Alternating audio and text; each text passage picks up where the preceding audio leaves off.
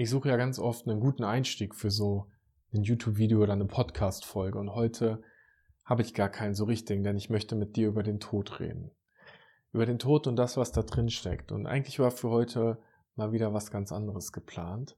Ähm, ich wollte über Persönlichkeitsentwicklung sprechen, über die Frage, wie deine Persönlichkeit funktioniert und hatte echt einen ganz guten Plan, weil ich heute auch einen guten Tag hatte, heute Morgen in meiner Mentoring-Gruppe über die Frage vom Bewusstsein gesprochen habe und wie du die Welt wahrnimmst und was deine Landkarte der Welt ist und wie du die Landschaft in deiner Welt erweitern kannst und was das mit deiner Landkarte wiederum macht. Und dachte, das ist ein richtig gutes Ding. Und dann sitze ich eben ganz entspannt im Sessel, habe mein Lieblingshoodie an und auf einmal kriege ich eine Nachricht und eine Todesanzeige.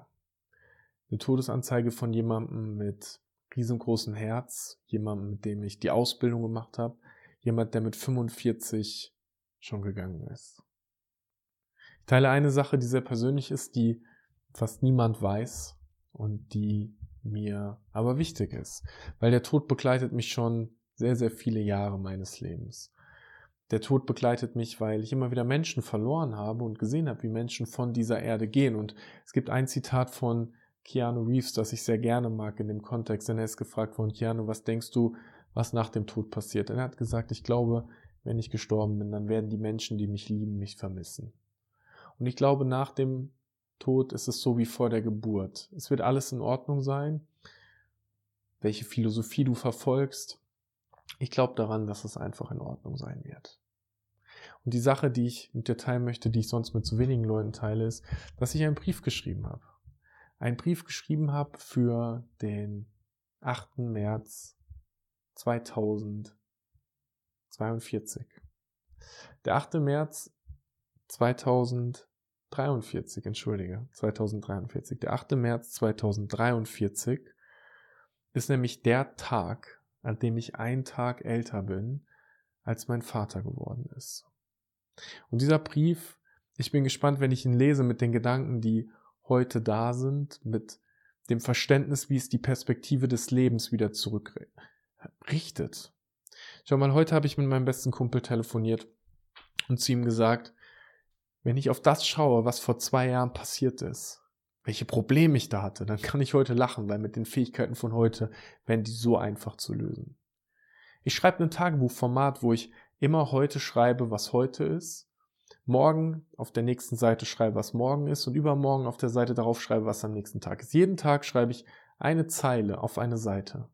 Und im Jahr darauf bin ich auf der gleichen Seite. Und dann schreibe ich für das nächste Jahr und ich sehe, was vor genau einem Jahr war. Und dann fürs nächste Jahr. Und vor zwei Jahren, da war mein Leben in Herausforderung. Ich war unglücklich verliebt. Der Job war gerade extrem herausfordernd. Neue Möglichkeiten, zwei Projekte gleichzeitig, super viel Arbeit. Und dieser Liebeskummer.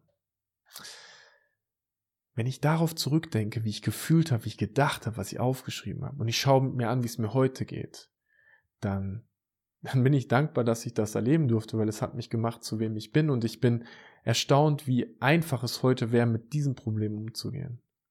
Dadurch, dass ich meine Emotionen besser verstanden habe, dass ich emotionale Blockaden in der Vergangenheit gelöst habe, dass ich mir bewusster gemacht habe, wie ich das Leben leben möchte, wie ich das Leben fühlen möchte und was passiert. Und heute lebe ich ja ganz stark in der Philosophie von Wu Wei und der Akzeptanz und Hingabe ins Leben. Auf einer Ebene, die nichts mit Worten zu tun hat, weil Trauer versuchen wir in der Ebene der Worte zu erklären.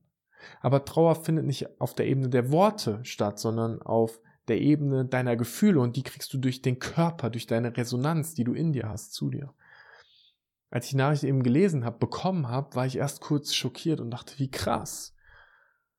Dieser Mensch hat so ein großes Herz. Dieser Mensch ist so eine Bereicherung für die Welt. Und dieser Mensch ist ins nächste Leben gegangen. Einfach so, unerwartet. Und hinterlässt eine Familie, hinterlässt gute Freunde, hinterlässt all das, was er noch tun wollte. Und das finde ich dann immer wieder so spannend für mich. Was sind denn die Dinge, die ich alle noch tun will? Was sind die Sachen, die ich tun will und die ich nicht tue? Weil ich Angst davor habe. Weil ich mich frage, was andere Leute denken.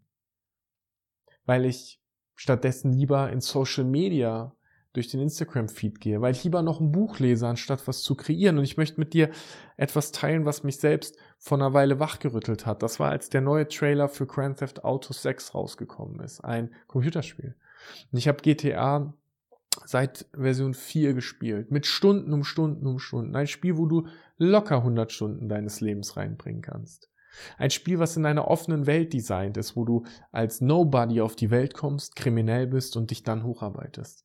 Wo du Missionen annimmst, wo du Deals machen musst, wo du Geld verdienen musst, wo du deinen Körper trainieren kannst, wo du taktisch, strategisch überlegen musst, wie du mit dir umgehst, wo du überlegen kannst, wie du investierst, um mehr Geld zu verdienen, wo du kaufen musst, verkaufen musst, wo du entdecken kannst, wo du Abenteuer haben kannst, wo du mit dem Motorrad über Klippen fahren kannst, wo du Fallschirm springen kannst, fliegen kannst, alles kannst du in diesem Spiel machen.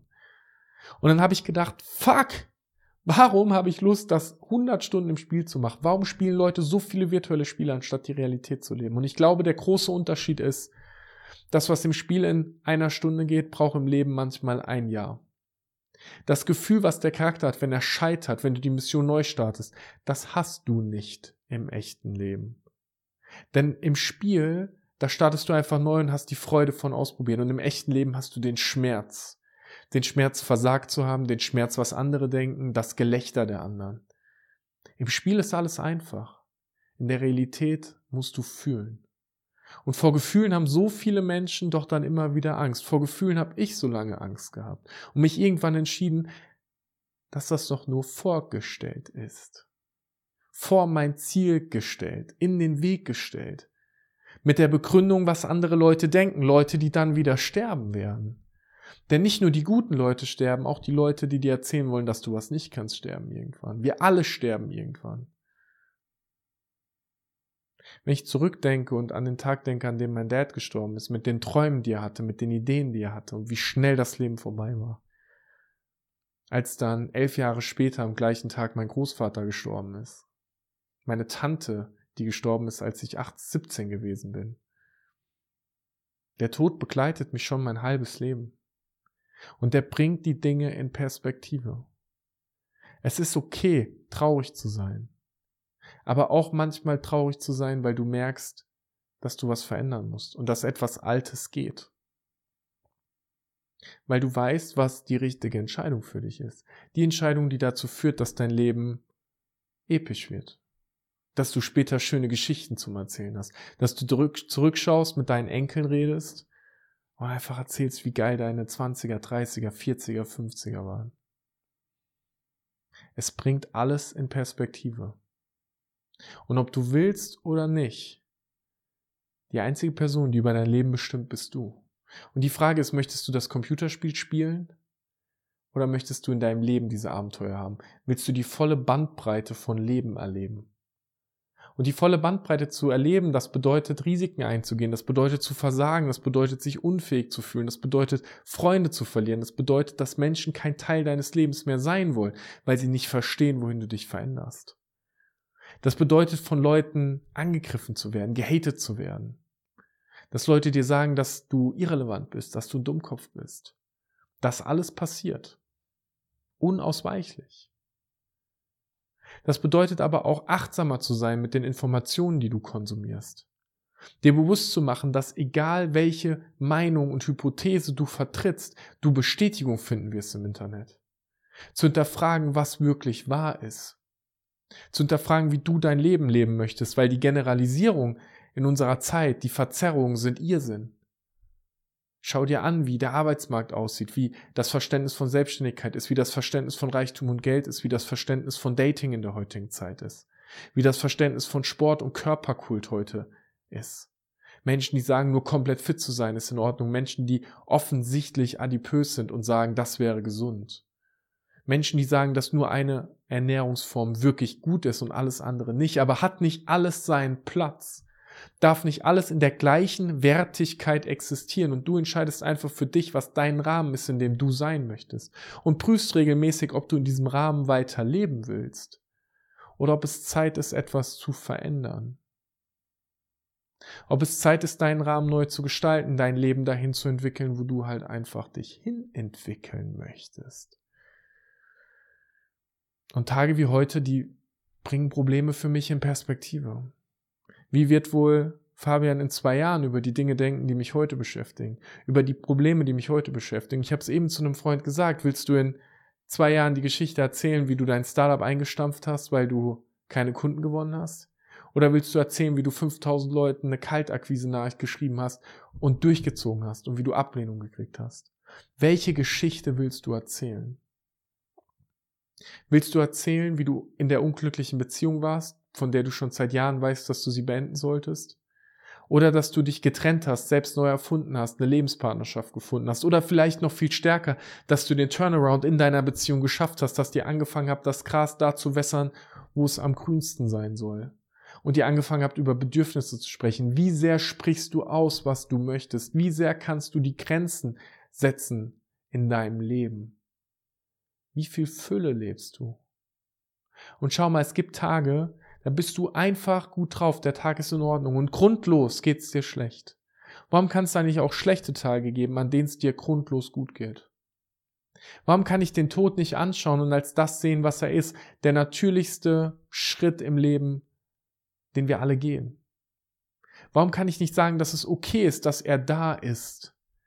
Ihn akzeptieren, ins Herz nehmen und sagen, ich mache das Beste aus dem Jetzt mit dem Wissen, wohin ich will, denn ein Leben ohne Orientierung, wie soll sich dann der Weg unter deine Füße schieben, wenn du nicht weißt, wohin du gehen sollst?